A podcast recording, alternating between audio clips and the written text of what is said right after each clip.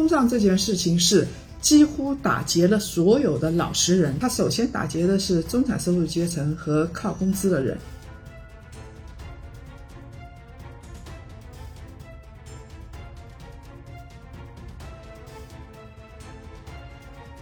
一个投资者。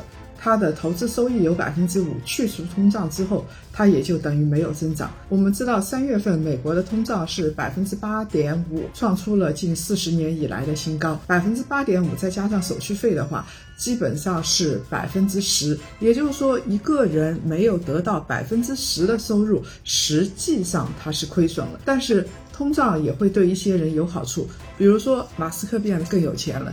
比如说，做投机的人变得更有钱了；比如说，大宗商品国，像原油国或者是挖矿的、采矿的、做大宗商品的，他们变得更有钱了。